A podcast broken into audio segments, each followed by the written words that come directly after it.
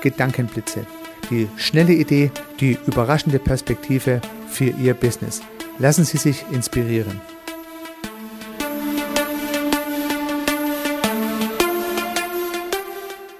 Herzlich willkommen zum Podcast Service Architekt. Mein Name ist Heiko Rössel. Der heutige Podcast ist wieder als Gedankenblitz ausgelegt und der Gedankenblitz ist mir gekommen, als ich ein Buch über erfolgreiche Sporttrainer gelesen habe oder ich lese es gerade. Und darin ist der Gedanke des Leitbildes der Vision vorgekommen und sehr ausführlich beschrieben worden. In aller Kürze ist im Buch dargelegt, wie der Trainer sich das Ziel vorgenommen hat, die Meisterschaft zu gewinnen und gemeinsam mit der Mannschaft das Zielbild, die Vision entwickelt hat, wie man diese Meisterschale in den Himmel hebt und sich freut, dass man den Titel geholt hat. Ja, es geht hier in dem Beispiel jetzt nicht um den deutschen Meister, es geht um einen anderen Meister, aber das ist nicht der entscheidende Punkt. Man hat sich eine Vision gesetzt in diesem Fußballverein und hat sich vorgenommen, die Meisterschale zu gewinnen. Und dann hat man sich Schritt für Schritt das Ziel visualisiert und ein Zielbild tatsächlich entwickelt. Und deswegen finde ich das Wort Leitbild auch tatsächlich noch schöner als das Wort Vision. Oftmals wird der Vision oder Leitbild mal so, mal so eingesetzt. Naja, Sie kennen vielleicht den etwas unsinnigen Spruch, wer eine Vision hat, sollte zum Psychiater gehen. Naja, okay. Aber Leitbild ist unmissverständlicher. Denn das Leitbild soll ein Bild sein, was die Menschen leitet.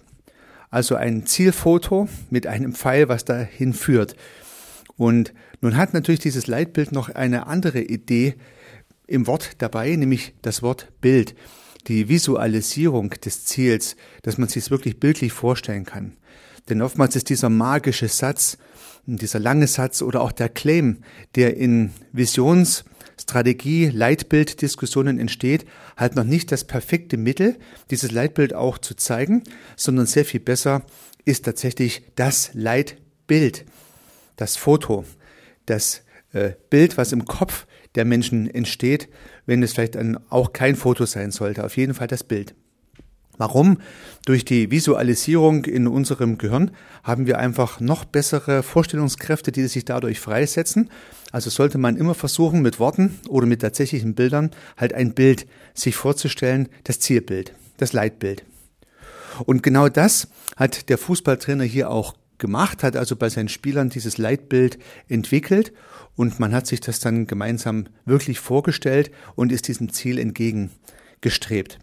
Und nun waren in diesem Buch mehrere Erfolgsgeschichten zu lesen, dass es also geklappt hat, dass man im Sport dieses Leitbild entwickelt hat und dass man dann auch dieses Ziel tatsächlich erreicht hat. Und das gibt natürlich diesem Trainer jetzt recht. So, nun haben wir ja hm, beispielsweise im Fußball so roundabout die ersten drei, vier Ligen als Profiligen etabliert, also ein paar hundert Fußballvereine. Aber nur einer kann ja nun deutscher Meister werden, also einer von 100 Trainern. Und auch die anderen 99 müssen natürlich irgendeine Art von Vision entwickeln für ihre Sportler, für ihre Spieler. Und nun merken wir schon ein bisschen die Problematik in der Sportwelt, dieses Leitbild aufrechtzuerhalten. Also vielleicht am Anfang der Saison nimmt sich jede Mannschaft vor, Meister zu werden in einer Liga. Also beispielsweise sollen 20 Mannschaften mitkämpfen um den Titel und eine wird den Pokal gewinnen. Man muss ja nicht immer die erste Liga sein, gibt ja auch kleinere Ligen. So, und der Trainer gibt das Ziel vor, die Meisterschale zu bekommen. Also einer von 20 wird es dann erreichen, die anderen 19 eben nicht. Und was passiert dann mit enttäuschten Erwartungen, mit Leitbildern, die dann nicht mehr erreicht werden können? Nicht, weil man selber vielleicht nicht das Ziel erreicht hätte, sondern weil andere vielleicht dann schneller gewesen sind. Das wird natürlich dann nur einen Sieger geben, über den wird berichtet. Der wird dann auch sagen, wie toll das funktioniert hat mit der Vision. Aber die anderen 19, die ja das gleiche Leitbild hatten vielleicht, äh, die, äh, über die wird nicht berichtet. Das waren ja dann in dem Fall die in Anführungsstrichen Verlierer. Und wie so oft in unserer Welt ist der Zweite ja schon der erste Verlierer, der erste Verlierer und kein Gewinner und nicht der Pokalsieger, nicht derjenige, der den Meistertitel bekommt. Deswegen sind Geschichten, Erfolgsgeschichten von Trainern oder erfolgreichen Managern, die geschafft haben, ganz an die Spitze zu kommen, in dem Kontext etwas mit Vorsicht zu genießen, weil halt nicht alle an die Spitze kommen können. Ja, bei 20 Fußballmannschaften oder bei 20 Sportvereinen, die alle den Pokal holen wollen, sind es halt nur 5 Prozent, die es schaffen und 95, die schaffen es halt nicht. Und nun ist es jetzt rein von der Statistik her eher wahrscheinlich, dass die meisten Menschen zu den 95 Prozent gehören, als zu den 5. Unter diesen Gesichtspunkten braucht es halt auch Lösungen für Leitbilder und Visionen, die nachhaltiger sind als das Erringen eines Pokals, eines Sieges. Und deswegen ist es vielleicht nicht so ganz einfach, sich dieses eine große Leitbild vorhinzuhängen und zu sagen, wir wollen Meister werden, wir wollen Branchenführer werden, wir wollen in unserer Branche der Beste sein äh, und so weiter und so fort. Unter diesen Gesichtspunkten braucht es vielleicht noch eine andere Idee, wie man nachhaltig eine Vision, ein Leitbild entwickeln und produzieren kann. Und diese andere Idee sind die Produkte, jetzt mal runtergebrochen und verlassen wir mal den Bereich des Fußballs runtergebrochen auf unser Business, auf unsere Dienstleistungen, auf den Service. Wenn es gelingt, die Produkte so, so zu entwickeln, dass das Team diese Produkte auch wirklich toll findet, wenn diese Produkte so beschrieben werden, dass die Kunden sie auch toll finden, äh, dann erreicht man oftmals gleiche Effekte, ohne dieses sehr große imaginäre und vielleicht auch etwas sperrige Leitbild. Und so entsteht eine Begeisterung, in Anführungsstrichen, im Raum, ja, in, im Unternehmen, im Business, in der Dienstleistung, im Service, die sowohl die Mitarbeiter als auch die Kunden einfängt. Und das konnte ich immer wieder beobachten. Also starke Produkte, Lösungen, die die Mitarbeiter gern produzieren und Lösungen, die die Kunden gern konsumieren, äh, die können auch ein Ersatzleitbild schaffen, was aber tatsächlich sehr viel nachhaltiger ist.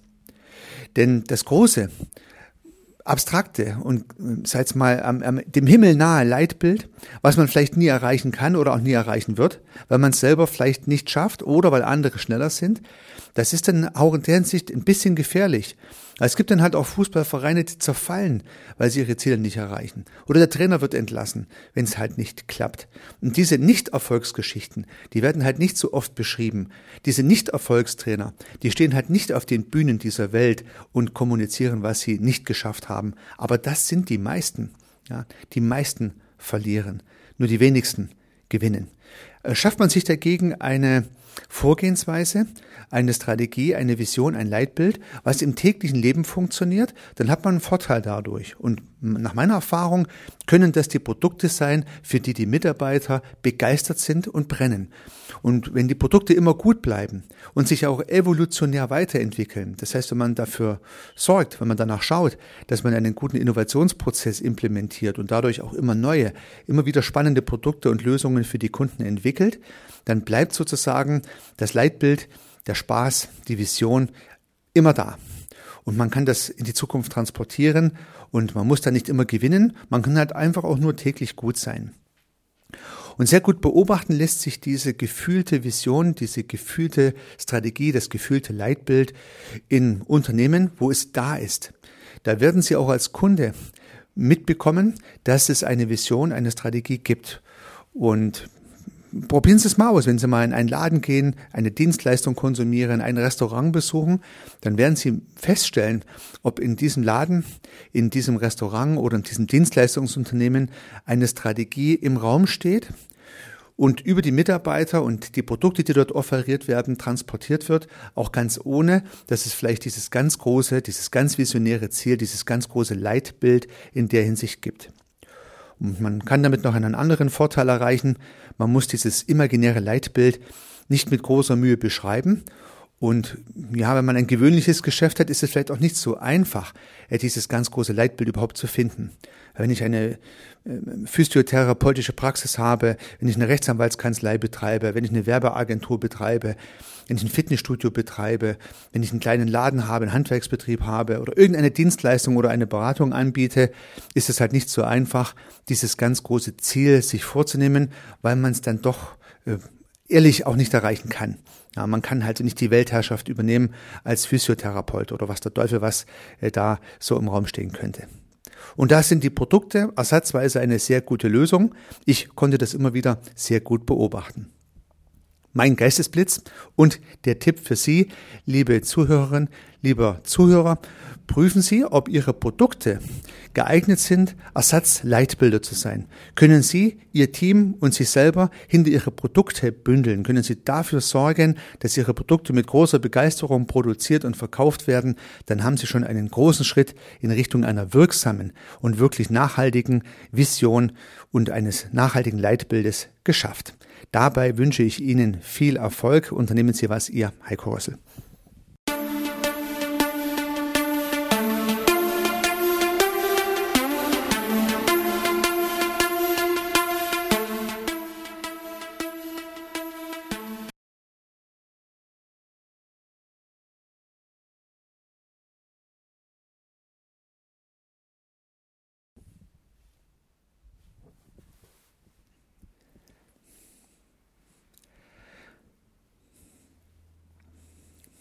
Heute soll es um Digitalisierung gehen, ein Wort, das viele vielleicht schon gar nicht mehr richtig hören können, weil es doch durch alle Medien immer wieder durchgekaut wird.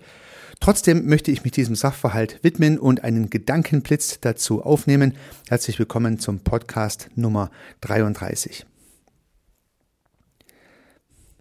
Ja, wird von Digitalisierung gesprochen, ist es zunächst mal aus meiner Perspektive ein recht sperriges Wort weil es irgendwie im Raum steht und doch keiner so ganz genau weiß, was darunter zu verstehen ist.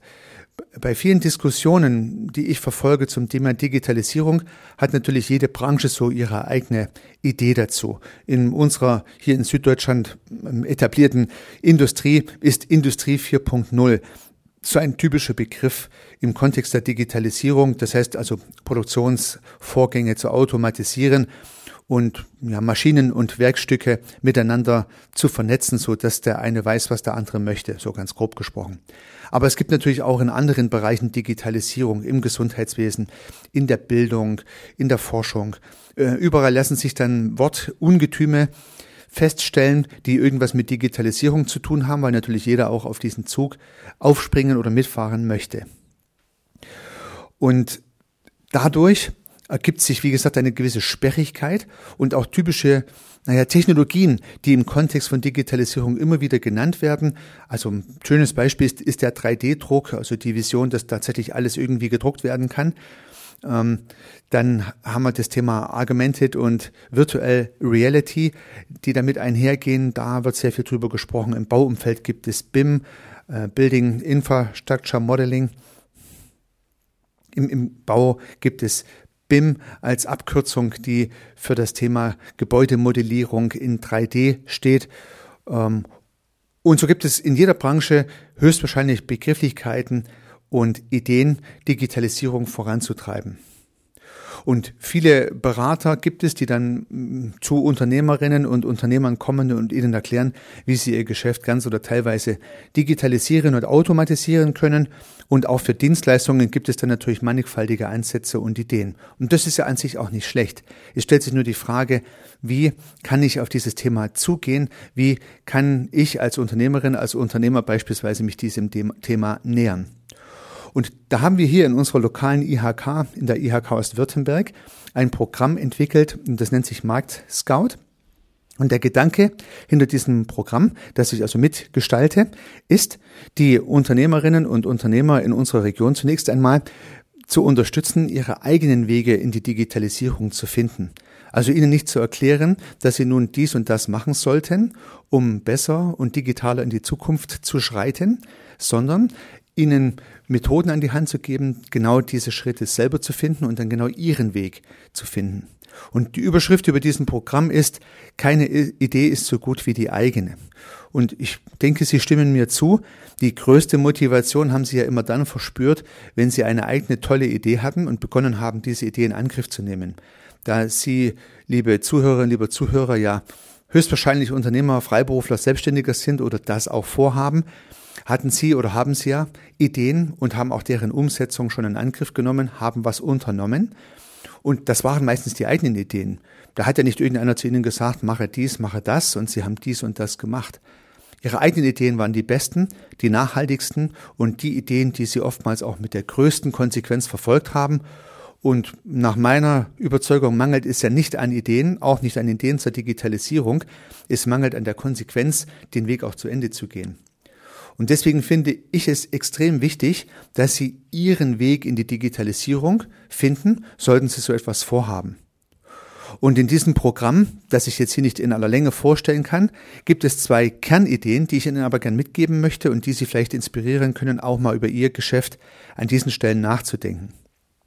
Nach meiner, nach meinem Dafürhalten gibt es genau zwei Punkte, die zum Thema Digitalisierung relevant sind. Das eine ist die Digitalisierung von Produkten, das andere ist die Digitalisierung von Prozessen. Digitalisierung von Produkten heißt, dass Unternehmerinnen und Unternehmer versuchen können, Teile ihres Portfolios ganz oder teilweise zu digitalisieren. Also digitale Infoprodukte daraus zu machen und zu verkaufen. Und diese Lösungen müssen also nicht unbedingt ganz neue Lösungen sein. Das können auch vorhandene, schon analog produzierte und ausgelieferte Lösungen sein, die dann halt einfach digitalisiert werden und dadurch einen zusätzlichen Umsatz oder eine Ergänzung des Portfolios an anderen Stellen ermöglichen. Das wäre das digitalisierte Produkt. Das andere ist das digitalisierte Projekt. Und das andere ist der digitalisierte Prozess. Und im digitalisierten Prozess geht es darum, sich Gedanken zu machen, wie Arbeitsabläufe effizienter gestaltet werden können. Und da gibt es nach meinem Dafürhalten zwei Prozesse, die sich im, im Kontext der Digitalisierung anbieten. Das sind die wertschöpfenden Prozesse, also die Prozesse, die dazu führen, dass die Dienstleistung hergestellt wird. Und das sind die verkaufenden Prozesse, das heißt all die Prozesse und Vorgänge, die benötigt werden, um ein Produkt an den Markt zu bringen, also Vertriebs- und Marketingprozesse. So, und vielleicht können Sie mit, mit diesen beiden Dimensionen mal Ihr Portfolio durchleuchten und überlegen, ob es da nicht Chancen gäbe, auch ein digitalisiertes Produkt zu entwickeln. Und vielleicht können Sie zusätzlich und alternativ äh, überlegen, ob es Prozesse gibt in Ihrer Dienstleistung, in Ihrem Service, die Sie sowohl bei der Produzierung, bei der Produktion als auch bei der Vermarktung Ihres Service benötigen, ob Sie davon was digitalisieren können automatisieren können und damit beschleunigen können. Das wären zwei sehr probate Mittel, in die Digitalisierung einzusteigen. Und ich denke, erst danach sollte nach diversen Technologien geschaut werden, die diesen Prozess unterstützen können. Also welche Workflow-Systeme, welche Apps, welche Software, welche Methoden können Sie unterstützen, diesen dann von Ihnen entwickelten Weg auch zu gehen. Also erst die Idee entwickeln und dann nach den Tools zu schauen, nach den Werkzeugen zu schauen, nach den Digitalisierungswerkzeugen zu schauen, die sie dabei unterstützen. Und nicht sich tausende Werkzeuge anzuschauen und dran rumzuprobieren. Das macht üblicherweise nicht zu viel Sinn und bringt nicht zu viel Ergebnis. Ja, bei dem Finden von möglichen digitalen Produkten oder beim Definieren möglicher Prozesse, die Sie digitalisieren können, wünsche ich Ihnen, liebe Unternehmerinnen, liebe Unternehmer, sehr viel Erfolg. Unternehmen Sie was, Ihr Heiko Rössel.